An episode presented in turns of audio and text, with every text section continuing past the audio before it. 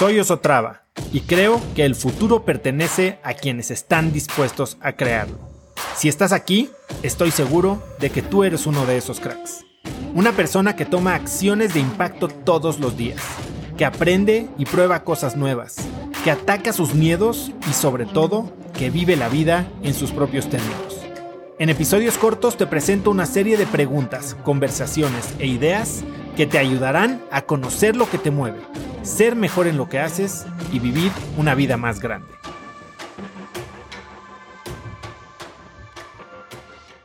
Como con cualquier otra inversión, que yo creo que así se tiene que ver, eh, tiene que ver con el perfil de riesgo de la persona.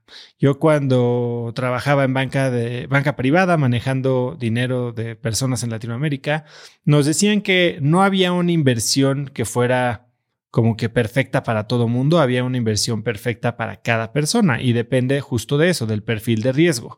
Em, tiene que ver con la etapa de la vida, con los objetivos de inversión, con eh, el horizonte de inversión que se tenga y creo que eh, los bienes raíces tienen, es, es un tipo de activo que si bien pertenece en muchos portafolios de inversión como una eh, como parte de una estrategia diversificada, eh, creo que como humanos perdemos un poquito de vista cuál es la función.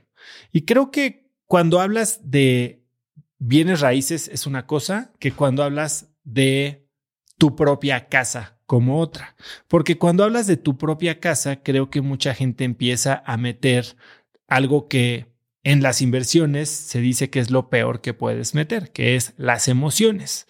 Las emociones te hacen tomar decisiones impulsivas que no necesariamente siguen un orden lógico o que te van a traer el mayor beneficio posible.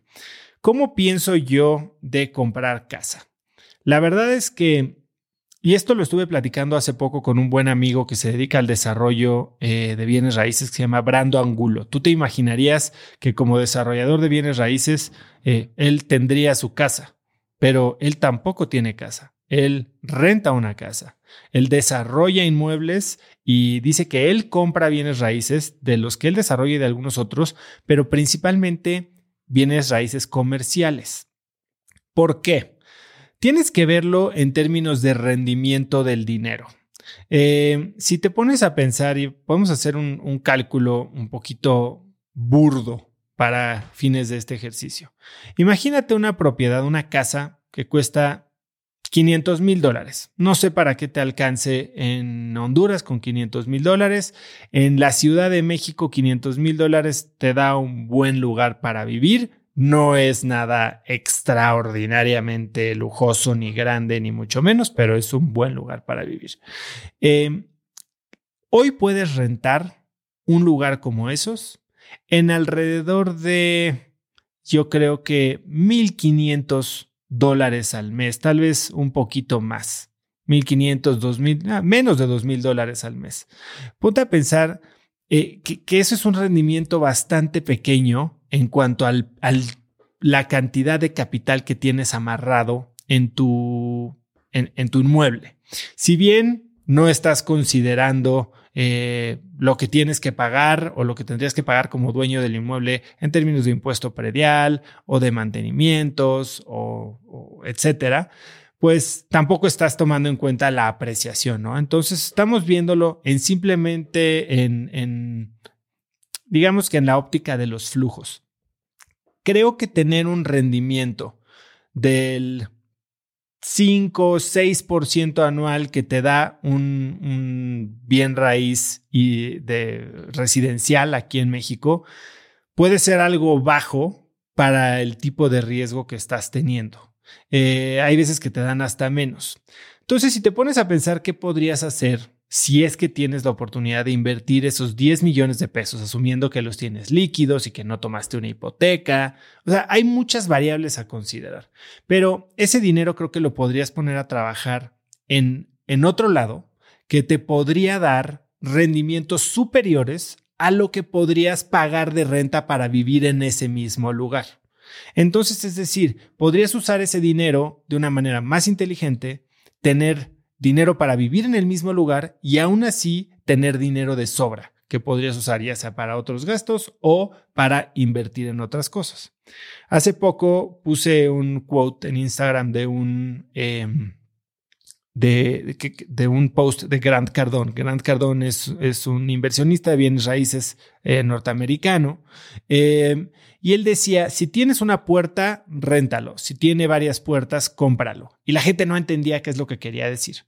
Y lo que quiere decir es, si vas a vivir en el lugar, si es una casa, un departamento y es para ti y va a tener una puerta, es la que vas a usar, réntalo.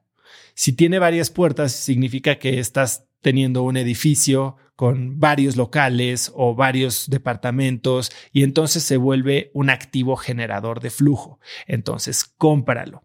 Y lo que habla es justo esto. Eh, tienes que estar del lado del inversionista, porque creo que puedes vivir de una, eh, en una propiedad de igual valor rentándola que comprándola. Ahora, en mi caso, yo no tengo inversiones en bienes raíces ni comerciales, ni residenciales, ni soy dueño de la casa en la que vivo. Yo mis inversiones son tal vez de un perfil diferente. Yo tengo inversiones que podrían parecer a muchas personas de un poco más riesgo, ¿no? Yo tengo mucho de mi patrimonio invertido en mis propias empresas, tengo algo de mi patrimonio invertido en los mercados públicos, donde son líquidas las inversiones, si bien los bienes raíces parece que son más, eh, pues más duraderos y siempre van a estar ahí, son seguros. Bueno, a la gente que los agarró con las manos en la puerta con una hipoteca en el año 2008 y, y dejó de suceder esto de que los bienes raíces siempre van para arriba y trataron de salirse, hoy en México, al menos no sé cómo sea en Honduras, hay mucha gente que tenía muchos departamentos de los a renta, de los cuales la mitad están vacíos. Y entonces te quedas con activos improductivos que sobre todo si los tomaste apalancados, si estás eh, teniendo que pagar una hipoteca, bueno, ya no tienes este ingreso para pagar la hipoteca. Entonces no, no es ni tan líquido porque tendrías que rematarlos para poderlos hacer líquidos, ni tan seguros como a veces nos hacen ver, ¿no? Es lo mismo que la gente que dice, oye, es que quiero tener un trabajo porque es la segura. Si es la segura hasta que de repente volteas y corrieron a la mitad de tu empresa de la noche a la mañana, ¿no? Entonces ya no hay, ya no hay nada tan seguro, ya no hay nada tan predecible como, como mucha gente nos lo hace eh, querer ver. Entonces, para mí, y bueno, otra parte de mi, de mi portafolio está en criptomonedas, ¿no? Eh, en algunas de las que considero tal vez más seguras, si eso es algo que existe. Eh, entonces, mi manera de ver las cosas en términos blanco y negro son así. Yo hoy vivo en una casa o en un departamento que por, un monto que es mucho más bajo que la hipoteca que tendría que pagar para vivir en ese mismo lugar, vamos a ponerlo así. Eh, si, si pagar una hipoteca del monto de la renta que hoy pago, probablemente viviría en un espacio, yo creo que menos de la mitad del tamaño y en una zona menos bonita. Entonces yo estoy muy contento en donde vivo, sin mencionar que mi renta ya incluye el mantenimiento del condominio y muchas no pago predial. Claro que no estoy participando de la apreciación del inmueble en, caso eventual de que lo vendiera, ¿no? Em, ahora, ahí hablamos de la parte, pues, blanco y negro. Pero, pues, la gente quiere tener esta seguridad, ¿no? ¿Qué pasa si me muero? ¿Qué pasa si eh, me empieza a ir mal en el trabajo y entonces no tengo casa? Bueno, si eres dueño de tu casa al 100%, pues tal vez tienes esa seguridad. Si eres dueño de una casa hipotecada, tienes que entender que si pierdes tu trabajo, sigues debiendo la hipoteca, ¿no? Entonces corres el riesgo de que no solo te quiten tu, tu, tu casa, sino que pierdas una gran parte del capital que ya has invertido en ese crédito, ¿no? Entonces tienes que tener la, la mentalidad muy fría en cuanto a cómo quieres pensar en bienes raíces. Hoy, no sé, si, si vivieras en Perú, si vives en México, si te tocó vivir en Venezuela, tal vez tener un bien inmueble te ancla, ¿no? Y, y, no te permite la movilidad que tal vez quieres tener. Hoy yo conozco mucha gente, olvídate que se vaya de país. Decidió salirse de la Ciudad de México eh, a, vivir en provincia o en cerca del campo con el tema del encierro, de la pandemia, y al no ser dueños de su casa, pudieron cancelar su contrato de arrendamiento, sacar todas sus cosas e irse. Y te da esta flexibilidad, esta movilidad que hoy parece ser mucho más valiosa que la seguridad que te da cuatro paredes y un techo, ¿no? Conecta conmigo en Instagram como arroba osotrava y dime qué te pareció este episodio. Mi meta es inspirar a una nueva generación de hispanos a vivir vidas más grandes. Y si me quieres ayudar a lograrla, lo mejor que puedes hacer es seguirme en Spotify y dejar una reseña en Apple Podcasts para así subir en ese ranking. En tu reseña cuéntame de qué temas, categorías o personas te gustaría aprender y me aseguraré de leerlas para darte el contenido que quieres. Y no olvides unirte a mi comunidad de cracks en cracksnetwork.com. Es gratis y conectarás con más gente en el mismo camino de crecimiento que tú. Eso es todo por hoy. Yo soy Oso Traba y espero que tengas un día de cracks.